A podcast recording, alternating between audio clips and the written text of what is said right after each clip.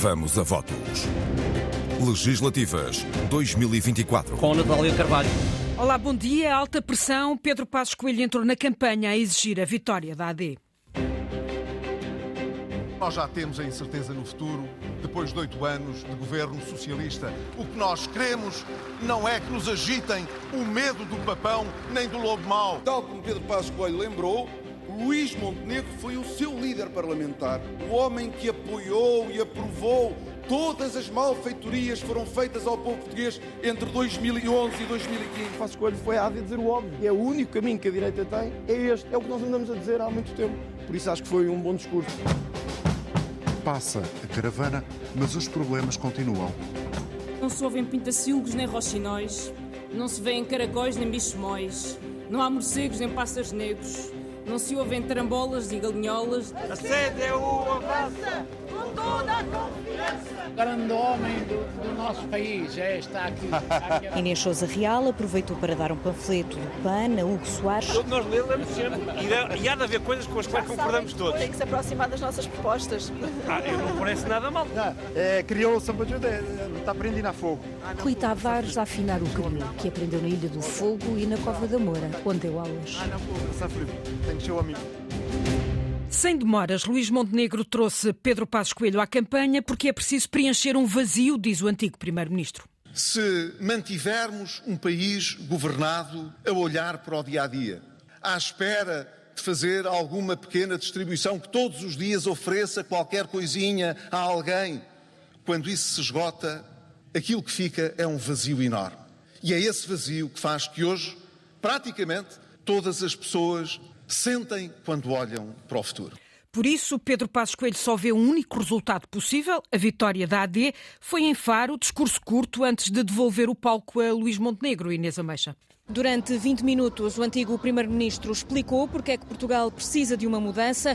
Ele que chegou a dizer que vinha aí o diabo, com o PS no poder, traz agora para a campanha o monstro e o lobo mau. Não há nenhum partido do Partido Socialista para a esquerda, incluindo o Partido Socialista, que a cada proposta de mudança, de reforma, não veja um lobo mau por trás ou um monstro eh, diabólico que vem trazer a incerteza no futuro. Nós já temos a incerteza no futuro depois de oito anos de governo socialista. O que nós queremos não é que nos agitem o medo do papão nem do lobo mau. Passos Coelho insiste, o governo de António Costa deixou um enorme vazio no país. Repete fórmulas gastas que remetem para o passado, para a geringonça, para não sei quantas outras possibilidades. Estão sempre a fazer contas de aritmética e a saber como é que vai ser e como é que não vai ser e como é que não vai ser e como é que vai ser. Não saem disto. É isto que têm para oferecer ao país. Muito aplaudido, o antigo líder do PSD diz ainda acreditar que a AD vai ter uma vitória natural a 10 de março e deixa um apelo aos eleitores. Pensem bem se o que querem para o seu futuro lhes pode ser dado como oportunidade por um governo empenhado que possa ter força. Nós temos, nós próprios, de dar força a esse governo, mas os eleitores também. E eu acredito que o podem fazer. O monstro e o lobo mau deu a deixa para Luís Montenegro. O desespero, o medo que se quer incutir na campanha eleitoral, sinceramente, é mesmo muito, muito pouquinho. Numa noite em que Luís Montenegro prometeu ser meigo na linguagem, o líder do PSD procurou afastar fantasmas do passado no Namaral. Depois de Passos Coelho, uma honra, disse Montenegro, o líder da AD olhou para o retrovisor e falou de 2011-2015. Mandámos a troika que os outros trouxeram para casa, libertámos o país, demos autonomia de decisão aos portugueses para escolherem o seu futuro. Em Faro, Montenegro, no palanque, a frisar que há uma coisa que os portugueses sabem bem. Sempre que nós passamos pelo governo, nós deixamos o país melhor do que aquilo que o encontramos. Sempre que o Partido Socialista passa pelo governo, deixa o país pior do que aquilo que o recebeu. Mas diz o agora líder da AD, o tempo é de olhar para a frente. E para futuro fica uma promessa de campanha. E em Faro, na despedida do Algarve, Montenegro prometeu reverter as restrições impostas ao alojamento local avançadas pelo governo de António Costa. Nos Açores, onde esteve ontem à noite para um comício em São Miguel, Pedro Nuno Santos mostrou que estava atento à entrada de passos na campanha Linda Luz. Num discurso para 500 pessoas em Ponta Delgada, Pedro Nuno Santos quis deixar o alerta aos potenciais eleitores. Mas que ninguém se engane. As soluções não estão nas direitas. As respostas do PSD são ineficazes são injustas e são caras. O candidato a primeiro-ministro recua no tempo, invoca o governo de Pedro Passos Coelho e lembra o que diz ser as malfeitorias do PSD. Porque, tal como Pedro Passos Coelho lembrou, Luís Montenegro foi o seu líder parlamentar, o homem que apoiou e aprovou todas as malfeitorias foram feitas ao povo português entre 2011 e 2015. E às malfeitorias de Pedro Passos Coelho, Pedro Nuno Santos contrapõe o orgulho nos governos de António Costa. Hoje, face a 2015, o país cresce mais, a dívida pública é mais baixa, o desemprego é mais baixo, os salários estão mais altos, a pobreza está mais baixa, as pensões estão mais altas, o abandono escolar desceu, os alunos nas universidades subiram. Façam fact-check a cada uma destas frases. E na leitura de Pedro Nuno Santos, os 20 minutos do outro Pedro, Passos Coelho, vão ficar na campanha. O problema não foram só as malfeitorias. O problema foi mesmo terem enganado o povo português. Não é o espírito da AD de 1979 que vai pairar na campanha. É mesmo o espírito de Pedro Passos Coelho que vai estar sempre presente em toda a campanha. Em Severo do Voga, André Ventura também seguiu atento esse discurso de Pedro Passos Coelho. Ouviu o antigo primeiro-ministro falar de imigração e segurança. Foi o mote para a colagem. Pedro Passos Coelho terá ido apoiar Luís Montenegro ou dar um estalo na cara e uma lição a Luís Montenegro. E eu, com muitas discordâncias que tenho com Pedro Passos Coelho, tenho que dizer que ele hoje deu, fez um bom serviço à democracia. Porque saiu do conforto da sua casa para dizer aos laranjinhas que ser cópias do Partido Socialista não dá. Por isso eu, e sublinho, com todas as diferenças, eu desconfio cá para mim de que até ao fim desta campanha, ou até ao fim deste ano, ou na pior das hipóteses, até ao fim da legislatura, eu acho que Pedro Passos Coelho ainda se muda para o Chega para se juntar a este partido e a este movimento. Paulo Raimundo andou por Alverca, bem perto da casa de Jerónimo de Sousa, e o atual secretário-geral do PCP foi confrontado, Oriana Barcelos, com a ausência do antigo dirigente comunista. A CDU avança com toda a confiança. A CDU avança, mas há chuva. Vou ser breve. Não é por causa da chuva, porque a gente a chuva aguenta bem. Aguenta a Na chuva. primeira arruada, desde que começou a campanha, Paulo não foi o único Raimundo na rua. Tudo bem, ok? Não és, é dos melhores. Os melhores são os Raimundos. Cara reconhecida em Alverca, O grande homem do, do nosso país é, está aqui à minha frente. trouxe ao Ribatejo, o secretário-geral do PCP, notícias de outro conhecido comunista. Já agora, rapidamente, uma pergunta. O Jerónimo, o que é que é feito dele? Ah, aí no estrada? Pensei que ele tivesse internado ou qualquer coisa. Não, não, não, não. uns aninhos, não é? Não, mas está a vir, está a vir. Ainda nos vamos cruzar aí. Olha, a minha- minha Jerónimo passo, passo coelho, né? mas pronto. Jerónimo de Boa Saúde, também ele virá à campanha, a notícia que Paulo Raimundo deixou antes de comentar as notícias do dia. A primeira, o aumento de despejos em 17%, culpa garante da chamada Lei Cristas. Essa maldita lei dos despejos que o PS, durante oito anos, recusou revogar. Outra notícia, os lucros do BCP, que, diz a CDU, poderiam ter melhor destino do que engordar os cofres da banca. Faz falta para travar este aumento das taxas de juros. Um discurso que viajou à noite para a Casa da Cultura da Marinha Grande, sala cheia para aplaudir de pé também Domingos Abrantes, histórico comunista e opositor ao Estado Novo. Já Mariana Mortágua foi ao Alentejo e não encontrou o que queria. Quem nos últimos tempos tiver andado por estes campos deste distrito ou do distrito de Beja, vai notar que não se ouvem pintacilgos nem roxinóis, não se vêem caracóis nem bichomóis, não há morcegos nem pássaros negros, não se ouvem tarambolas e galinholas, nem perdizes nem codornizes, nem cartachos nem pardais, nem cucos nem milharucos. Nos campos do Alentejo há cada vez menos pássaros. A denúncia de Mariana Mortágua contra a cultura intensiva e a destruição do habitat no Alentejo, João Vasco.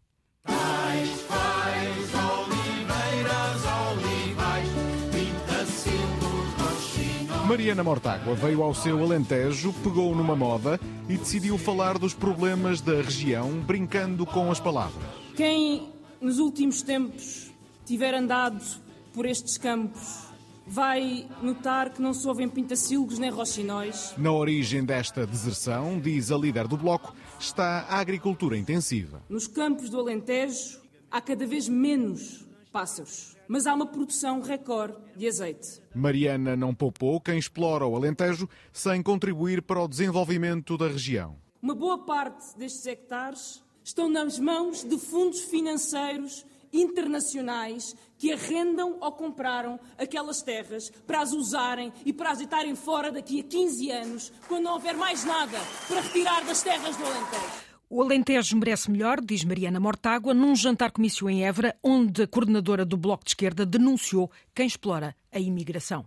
A coordenadora do Bloco atacou depois quem explora os imigrantes que trabalham nas imensas estufas do Alentejo, deixando no ar uma pergunta. Como pode quem cria a riqueza do país com o seu trabalho, quem contribui 1.600 milhões de euros todos os anos líquidos para a segurança social, ser culpado da miséria em Portugal quando estão a ajudar a pagar as pensões? Mariana prosseguiu, atirando à extrema-direita. A extrema-direita aponta os dedos aos mais frágeis, porque quer evitar que olhemos para cima, para quem explora. E terminou com uma mensagem de esperança e inclusão. O Alentejo merece esse canto de todas as vozes, de todas as línguas. O Alentejo merece muito melhor. Neste Alentejo de Mariana Mortágua e dos tais quais, há lugar para todos, incluindo para os pássaros.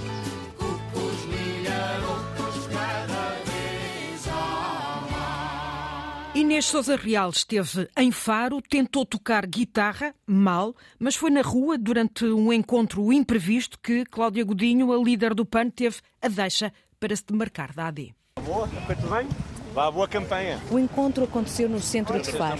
Inês Souza Real aproveitou para dar um panfleto do PAN a Hugo Soares, secretário-geral do PSD. Nós lemos sempre e, e há de haver coisas com as quais concordamos todos. Pronto, tem que se aproximar das nossas propostas. Ah, eu não parece nada mal. Aquilo que for bom para o país é bom para todos. A Aliança Democrática Inês Souza Real garante que só deseja uma boa campanha. Nós desejamos a todas as forças políticas que de forma construtiva façam uma boa campanha, portanto não temos qualquer tipo de antagonismo nesta dimensão, mas sim separa-nos a ideologia política, somos a única força política progressista, ambientalista eh, e que defende também a causa animal na Assembleia da República. Temos divergências nessa dimensão. E nas ruas de Faro houve quem parasse Inês Souza Real para dar apoio. É das pessoas que eu mais gosto de ver falar na televisão, independentemente de se votar ou não votar. Mas a sua eloquência uh, é cativadora. Olha, agradeço muito isso.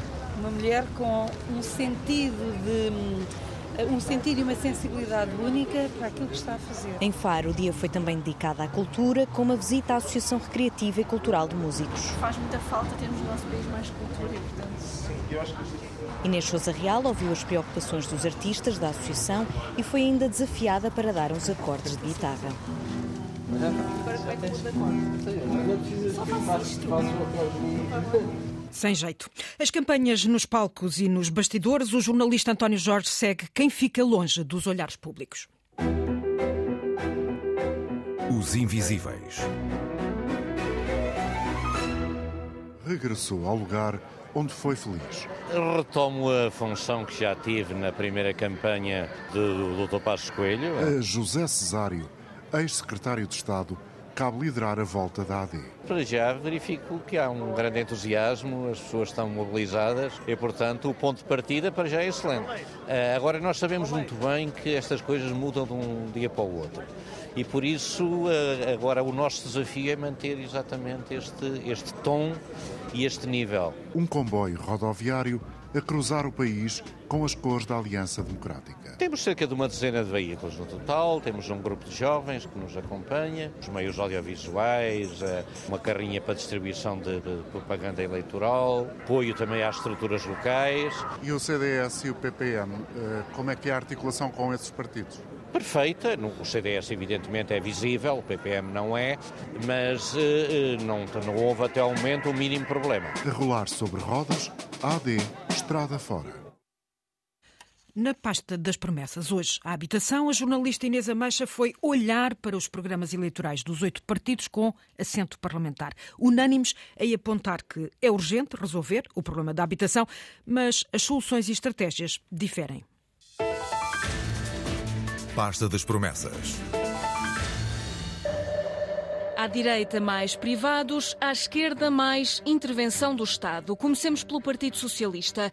Pedro Nuno Santos, que chegou a tutelar esta área no último governo, propõe alargar o parque público de habitação e o programa Porta 65. O PS quer também aumentar todos os anos, em 50 euros, a despesa dedutível em IRS com encargos de arrendamento até atingir os 800 euros em 2028. Propõe ainda uma garantia do Estado para ajudar na compra de casa para cidadãos até aos 40 anos. Atribuir uma garantia pública a quem recorre a financiamento bancário para comprar a sua casa. E nós queremos dar a possibilidade às famílias que entrando em incumprimento, nós queremos dar a possibilidade a essa família de contratualizar com o Estado e o Estado contratualizar um contrato de arrendamento que essa família possa pagar. Proposta parecida tem a Aliança Democrática que inscreve no programa eleitoral uma garantia pública do Estado sobre o valor de entrada na compra de casa até aos 250 mil euros para jovens até aos 35 anos. Luís Montenegro quer ainda uma redução para 6% do IVA da construção e outros apoios. Uma isenção de IMT para a compra da primeira casa e a redução da fiscalidade da área da construção, que conjugada com a diminuição da burocracia, com diminuição também dos custos de licenciamento, com o aproveitamento de todos os imóveis do Estado que estão devolutos, vamos conseguir ter mais casas no mercado. O Chega também propõe uma baixa de impostos na habitação, como a eliminação do IMI e IMT sobre habitação própria e permanente. André Ventura quer ainda uma readição do crédito jovem bonificado para jovens até aos 35 anos na compra da primeira casa, mas também menos burocracias. Programa de licenciamento simplificado para a construção de novas habitações. Esta beneficiará jovens, menos jovens, classe média, classe mais pobre. Chega como iniciativa liberal, dizem desde já que querem reverter o pacote Mais Habitação do governo de António Costa. Os liberais querem mais casas e por isso o Rui Rocha aponta como prioridade a redução para 6% do IVA da construção. Estamos a dizer que a habitação é um bem essencial, então não podemos ter tributação como bem de luxo, com o IVA próprio dos bens de luxo luz. À esquerda, o PCP de Paulo Raimundo quer promover o arrendamento e a proteção das casas arrendadas, mas também que o Estado assuma as suas responsabilidades e avance de forma decidida para um urgente programa de oferta pública de habitação que assegure o valor médio anual de 1% do PIB para investimento público em habitação. O PCP, como o Bloco de Esquerda, concordam que é preciso eliminar o regime fiscal dos residentes não habituais. Mariana Mortágua propõe fixar um teto máximo às rendas, prolongar os atuais três anos de contrato mínimo para cinco anos. Já sobre o Banco Público. Queremos que a Caixa Geral de Depósitos assuma o seu papel, baixe o nível de juros e que qualquer pessoa possa mudar o seu depósito para a Caixa. A Caixa, fizemos as contas e isto é possível de ser feito. Já o PAN propõe uma redução significativa do IRS dos senhorios que promovam rendas acessíveis, mas também uma medida que não aparece em mais nenhum programa eleitoral. O PAN quer criar um regime de não discriminação no acesso ao arrendamento por parte de famílias que tenham animais de companhia. Quanto ao LIVRE, também quer mais investimento na habitação pública, inventariar e reabilitar o parque público imobiliário e também ajudas na compra da primeira casa, por exemplo, o financiamento até 30% do valor de mercado do imóvel, sob forma de empréstimo de capital próprio. É o que dizem os partidos e o que dizem as pessoas sobre a habitação. A jornalista Rita Colasso registou algumas opiniões. Se fosse eu, o que é que fazia para a habitação era a primeira coisa que eu fazia porque as pessoas não podem morar na, na rua, não é? E o que eles agora estão a fazer é, é uma tristeza, é uma vergonha. As pessoas não têm casa para viver por causa dos senhorios quererem morrer de dinheiro. Não pode ser isso. Olha, eu isso já não posso falar porque não tenho dinheiro para comprar um Austin. Se tivesse comprado, investia também. Se calhar mandava aqueles que não precisam trabalhar para fora, para, para os sítios mais. Eh, que têm menos pessoas. Os preços têm aumentado bastante e não há medidas nenhumas, principalmente para jovens casais que casam, não têm eh, poder económico para arrendamento nem para comprar habitação. Espaço para análise hoje com Guia Cornero, professora de Ciência Política no ISCTE, e Bruno Ferreira da Costa, professor de Ciência Política na Universidade da Beira Interior. Contra factos, há argumentos. Bom dia aos dois. Hum, a entrada de Pedro Passos Coelho a marcar eh, esta, esta campanha. Hum, eh, começo por si, eh, Guia Cornero. Passos Coelho ajuda Luís Montenegro a colocar ou coloca o líder de, do PSD sob pressão? Olá, bom dia. Antes de mais, bom dia a todos. Uh, sim, e digamos que o, o, o, regresso de Passo Coelho, assim, de repente na, na, na, campanha eleitoral, o ingresso na campanha eleitoral, é, é bastante curioso, embora esperado. Uh, e digamos que a primeira impressão é que um, seja mais ligado a uma campanha eleitoral que poderá haver daqui a dois anos do que a estas. E que, pronto, já que é que foi... diz isso? É, já foi, foi discutido há alguns meses, como em março de 2023 saiu uma sondagem, um, um inquérito assim, a, a considerar Passos Coelho como entre os favoritos, entre os portugueses para as próximas eh, campanhas, próximas presidenciais. E devo dizer que quando eu eh, vi a figura de Passos Coelho regressar, como ontem à noite, eu tive a minha própria impressão como observadora, digamos, quase uma impressão assim mais eh, superficial de, de momento, foi que ele tivesse assim uma figura mais uh, quase um, assim, de, de, um, de, um, de, um, pai do país que volta a, a, dar a sua impressão sobre os processos de longo prazo que estão a acontecer. E ele também tem feito um pouquinho esta parte já em março de 2023, numa, uh, numa intervenção pública, falando do seu próprio futuro. Portanto, não sei se eh, de, com, que, com qual olhar nós temos que olhar este regresso. Eh, parece, de fato, curioso voltar a falar desses anos de austeridade. Todos olham para este ano, para estes anos. Uh, houve de facto uma clivagem grande em 2015 com as eleições de 2015 em Portugal e também da forma como Portugal foi visto por fora, pela Europa e pelo mundo.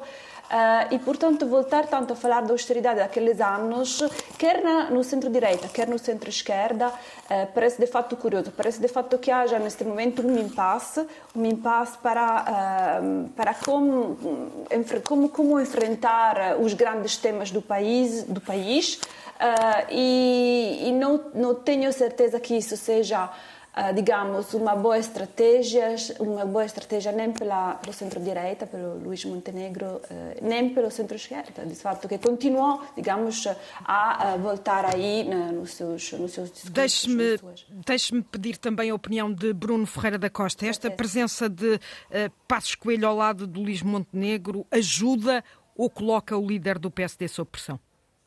Bom dia. Eh, se analisarmos o discurso, coloca claramente sobre pressão, eh, em primeiro lugar porque Pedro Passos Coelho refere que o caminho natural da AD é a vitória, eh, e aqui, do, do meu ponto de vista, há quase uma desconsideração, quem quer que fosse o líder da, da AD, ou seja, o caminho seria sempre conquistar a vitória face até ao discurso de Passos Coelho e à avaliação que faz da governação socialista nos últimos, nos últimos oito, oito anos, mas há aqui uma tentativa do do, da AD, do PSD, de Luís Montenegro, de deixar este assunto resolvido logo no início da campanha. A AD saberia que o tema Passos Coelho viria a estar no centro da agenda em algum momento da campanha. Foi logo no primeiro dia com um, um tempo de antena do, do, Partido Socialista e Passos Coelho surge logo no segundo dia. Uh, aqui também uh, muito a convite de Miguel Pinto Luz, o cabeça de lista uh, pelo Círculo Eleitoral de, de, Faro, mas isto permite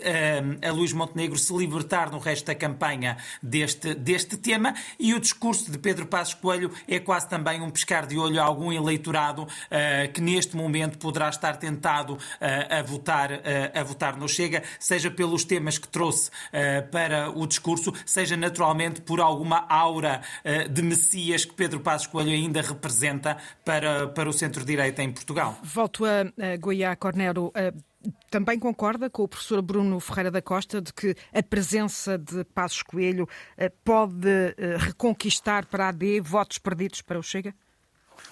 Uh, digamos que parece que seja mais o Chega a piscar o olho ao Passos Coelho do que vice-versa. Tenho, tenho um pouco esta impressão. Uh, e, e, não tenho certeza que.